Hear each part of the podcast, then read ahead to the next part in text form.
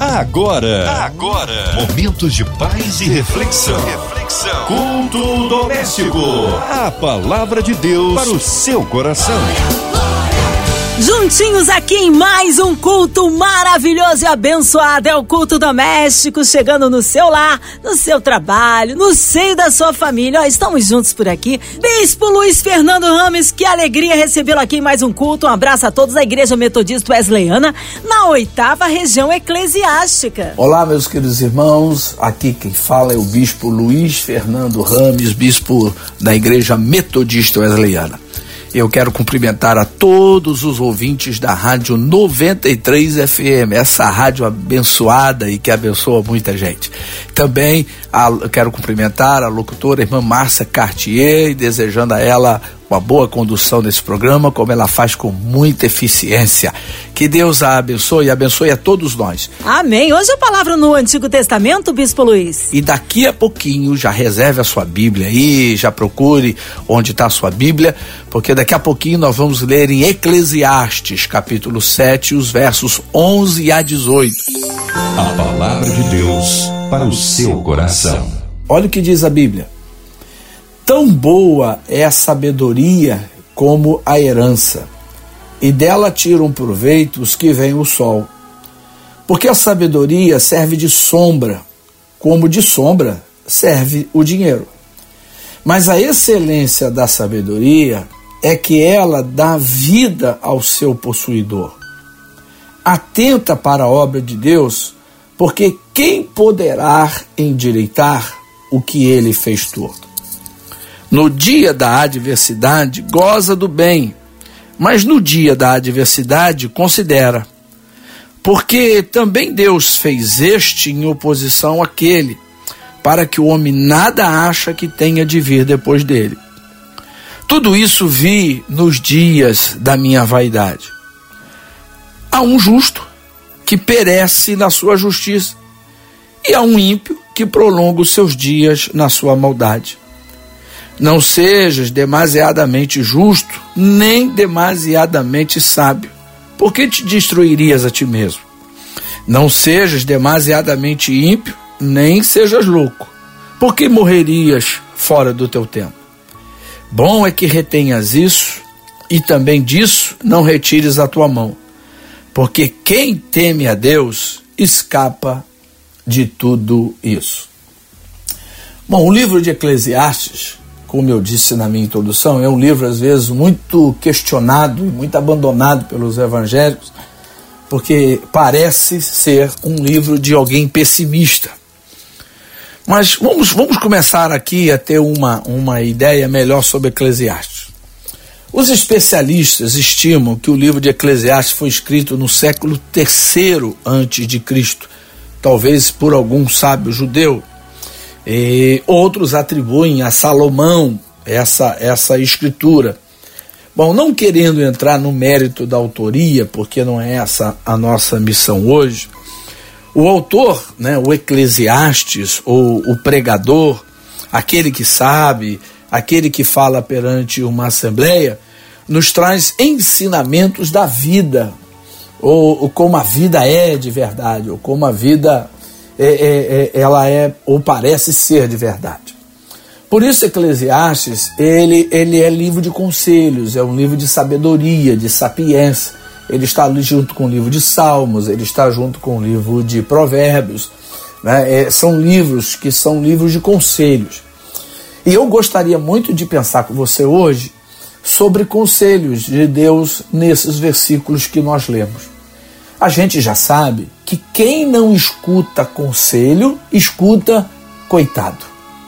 E é verdade. Uma pessoa que, uma pessoa que não ouve os sábios, não lê as placas de sinalização ao longo do caminho, caminha rumo ao desastre. Quando a gente está dirigindo na estrada, precisamos estar atentos às, às placas indicativas, orientativas. Na vida também é assim. Muitos namoros, jamais teriam começado, muitos casamentos jamais teriam acontecido, muitas separações jamais teriam ocorrido se as pessoas escutassem bons conselhos. A gente sabe que as cadeias, os presídios estão cheias de pessoas que não escutaram o conselho dos pais, das mães, dos avós, da igreja. Os cemitérios estão lotados daqueles que taparam os ouvidos aos conselhos dos amigos. Porque há conselhos que podem nos colocar nos caminhos de vida e encurtar os nossos sofrimentos. Porque quem age sem refletir e quem tapa os ouvidos para bons conselhos coleciona fracassos e colhe derrotas. E a Bíblia até diz né, que na multidão de conselheiros há sabedoria. Então vamos, vamos baseados nessa, nessa ideia de, dos conselhos, da importância dos conselhos, ver pelo menos aqui três conselhos que o Eclesiastes traz para nós. O primeiro deles, que eu gostaria de pensar com você, está no verso 14, quando diz que no dia da prosperidade goza do bem mas no dia da adversidade, considera, porque também Deus fez este em oposição àquele, para que o homem nada ache que tenha de vir depois dele. Ou seja, quando os dias forem bons, aproveite-os, mas quando forem maus, considera, porque foi Deus quem fez. A verdade, meus irmãos, é de que a vida é imprevisível. Se você puder repetir aí no carro, no ônibus ou, ou mesmo em casa, deitado, repita: a vida é imprevisível. Por que, que eu afirmo isso baseado no verso 14? Porque alguns dias são cheios de prosperidade. O sol brilha, os pássaros cantam, a comida na mesa, a gente tem recursos financeiros no banco, o trabalho que a gente faz é aquele trabalho que a gente gosta, a gente tem prazer de levantar, e quando a gente está de folga, a gente está feliz da vida porque a gente está cercado da família e, e, isso tudo alegra a gente, faz parte de um pacote de alegria para a nossa vida. E todo mundo gosta de ter esses pacotes de alegria. Então, mas, como eu disse, a vida é imprevisível. Nem todo dia assim. Tem dia que o sol não está brilhando, tem dia que o pássaro não está cantando, tem dia que a comida na mesa está faltando, tem dia que a dívida no banco está aumentando Alguém já disse que os boletos nunca falham, os boletos sempre chegam, né? então é uma. E eles chegam para nós. O trabalho às vezes se torna uma chatice, e até as férias às vezes se tornam entediantes, até as férias se tornam chatas, cansativas, e a gente não encontra ninguém, nem um amigo, nem nada. Então, se há dias de alegria, diz ele, o, o profeta, também haverá dias que serão chatos, serão tenebrosos, doloridos, inesperados. Então a vida é imprevisível.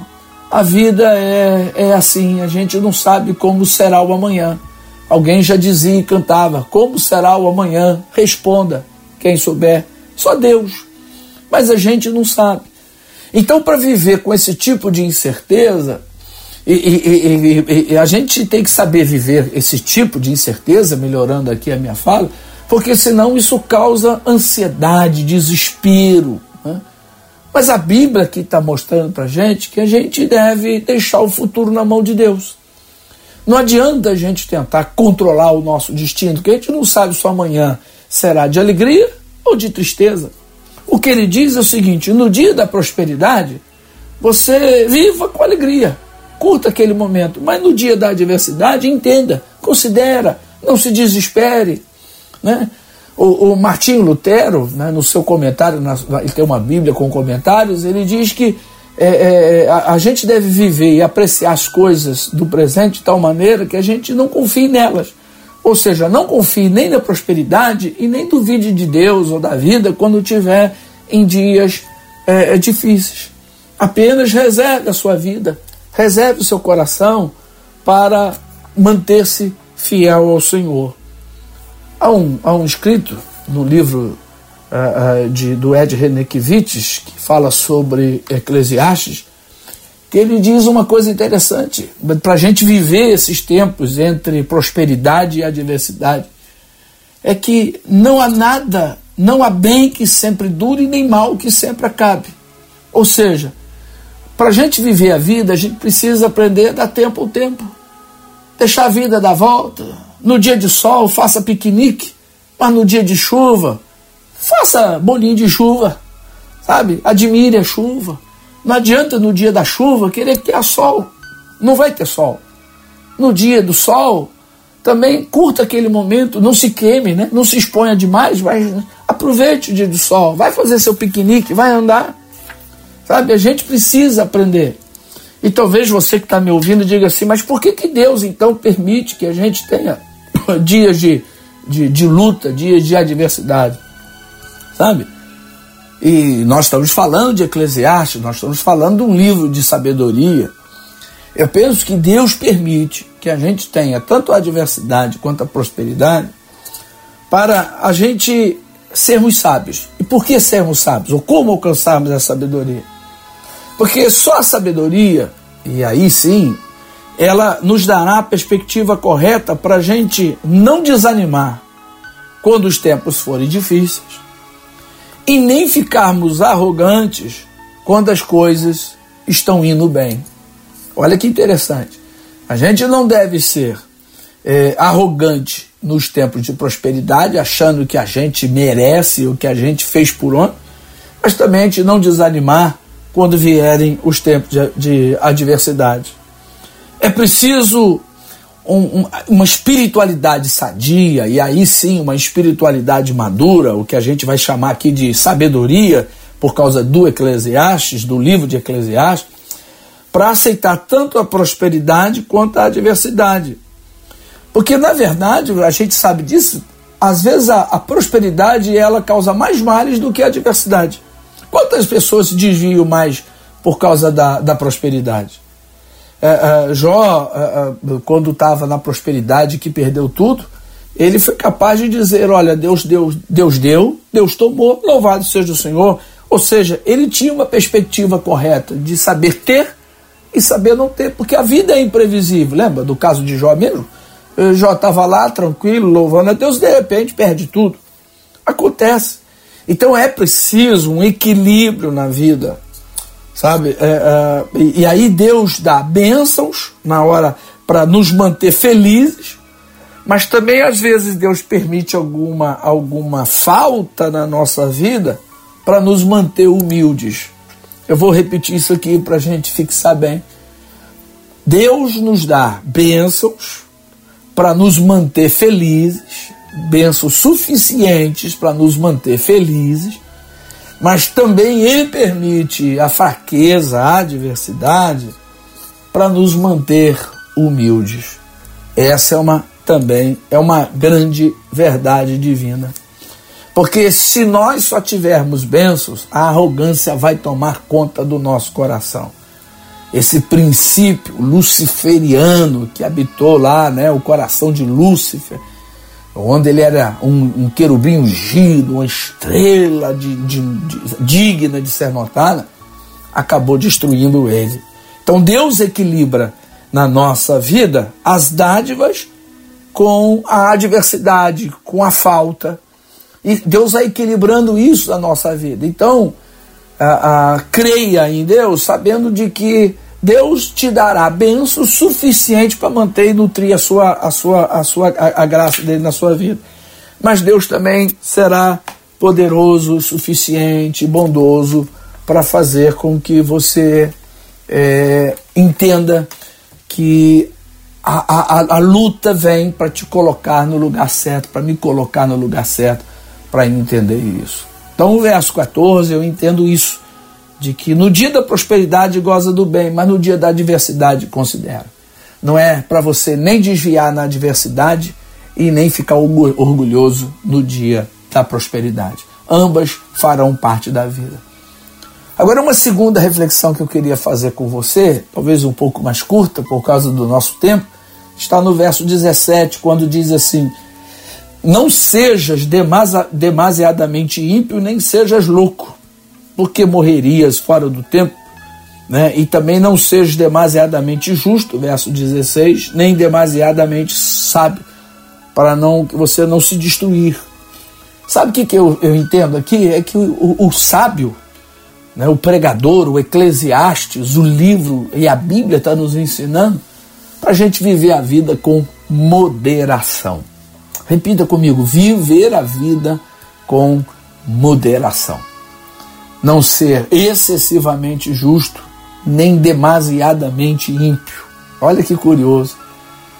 Moderação é uma palavra que significa atenuação, comedimento, prudência, saber conter-se, não se exceder, ter a medida certa, evitar perigos, precaução, tudo isso é moderação. Sabe? Aliás, o, o, apóstolo Paulo, quando escreve a sua carta a Tito, no capítulo 2, verso 6, ele diz a Tito assim, o seu, o seu discípulo, né? Falando assim, ó, exorta semelhantemente os jovens a que sejam moderados. É, é, porque diariamente a gente, né, e a gente vê isso nas propagandas comerciais, especialmente quando estão tra tratando de bebidas alcoólicas, que eles trazem o slogan né, aprecie com moderação. Moderação, na verdade, no texto bíblico, tem a ideia de ser equilibrado, íntegro, gentil, amável. E por que isso? Por que, que a gente deve viver a vida de modo equilibrada? Porque Deus não só está perto de nós, como Deus está voltando para nós. Então Salomão, ele, ele inspirado aqui, ou autor de Eclesiastes, como queiram aqui, alguns críticos uh, da forma possam, possam querer dizer que não foi Salomão, mas vamos pensar em Salomão, e ele diz que é, é, nem sempre a, a, aquele que é justo receberá sua coisa boa, nem sempre aquele que é ímpio receberá coisa mal. Então a gente então precisa ter esse, esse equilíbrio na vida viver a vida com equilíbrio, com moderação, entendendo bem a vida. Porque o legalismo ou a libertinagem, o legalismo seria esse ser excessivamente injusto e a libertinagem seria viver excessivamente aí do mal, né? elas, elas vão levar a gente para caminhos ruins, ineficazes, né? para caminhos imperfeitos, desequilibrados, um ponto de vistas extremados, é o que a gente às vezes vê hoje em dia. Ou, ou, ou, ou, o cara é extremamente direita, ou o cara é extremamente de esquerda, sabe? Esses extremos são, são muito prejudiciais para todos nós, né? Por isso ele diz: ó, não seja justo demais, nem te mostre excessivamente sábio. Não, não, não é, é, eu estava lendo, me preparando para falar para vocês, em Santo, que Santo Agostinho, que viveu aí nos anos 354, 430, ele, ele, ele, ele dizia que a comida, a bebida, o sexo são realidades que alimentam a vida humana e possibilitam a sobrevivência do indivíduo como da espécie. Mas estranhamente, são, é, é exatamente essas forças da vida que podem gerar a desordem e levar à morte. Porque quem come demais ou bebe demais, questão da gula, né? Ou, ou, os deleites do sexo, a luxúria, a pornografia, a prostituição e tudo mais, são as coisas que destroem uma sociedade, desestruturam, trazem doenças. Né? Então, o que, quando a gente não vive com moderação, a gente está sempre querendo ganhar mais, viver mais, ser mais santo, tal.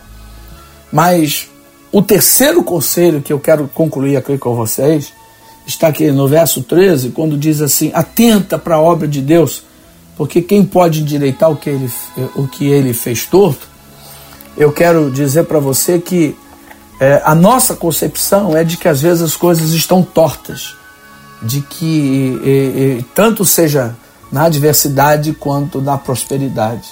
Então eu quero dizer um terceiro conselho para você: creia que Deus sempre está certo, mesmo que eu não consiga entender, mesmo que eu acho que está torto que nossa percepção deve ser a seguinte: Deus sempre está certo. Quando vem a prosperidade, Ele está certo. Quando vem a dificuldade, Ele está certo.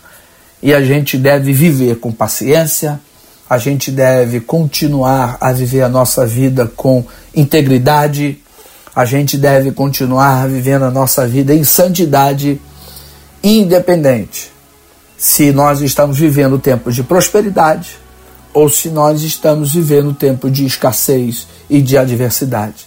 A verdade é uma: Deus sempre, sempre, sempre, Deus está certo.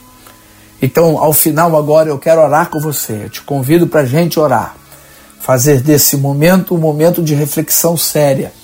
Porque a adversidade e a prosperidade farão parte da nossa vida. Que Deus nos abençoe. Amém! Tá aí uma palavra de vitória abençoada, de renovo para você.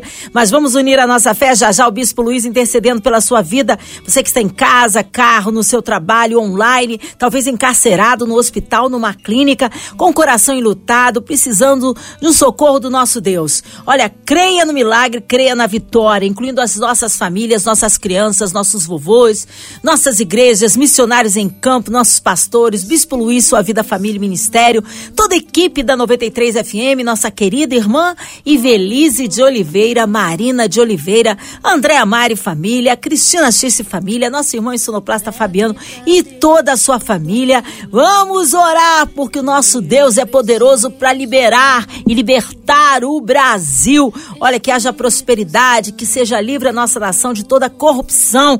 Que o Senhor abençoe os nossos governantes, nosso presidente, Bispo Luiz oremos. Vamos orar? Pai querido, eu oro agora em favor da diretoria da Rádio 93, da MK Music, dessas situações que o Brasil tem passado, as eleições que estão se aproximando ainda. Ó Deus, e que o Senhor faça a sua vontade em nossa terra. Oro em favor dos ouvintes que estão enfermos, aflitos, enlutados, outros em plena prosperidade Oro, ó Deus, para que a vontade do Senhor, que a graça do Senhor, que a misericórdia do Senhor toque corações. Olha pelas autoridades do nosso país, do nosso, do nosso estado, da nossa cidade, para que eles sejam tocados pelo Senhor, de olhar para o mais necessitado, para o desvalido, para o que está em situação de rua. Tem misericórdia, ó Deus, que as autoridades do nosso país sintam-se tocadas em fazer o melhor para o povo, como quem faz o melhor para Deus. Abençoe quem está sofrendo hoje e que encontre graça na tua presença. É a minha oração em nome de Jesus. Amém e amém.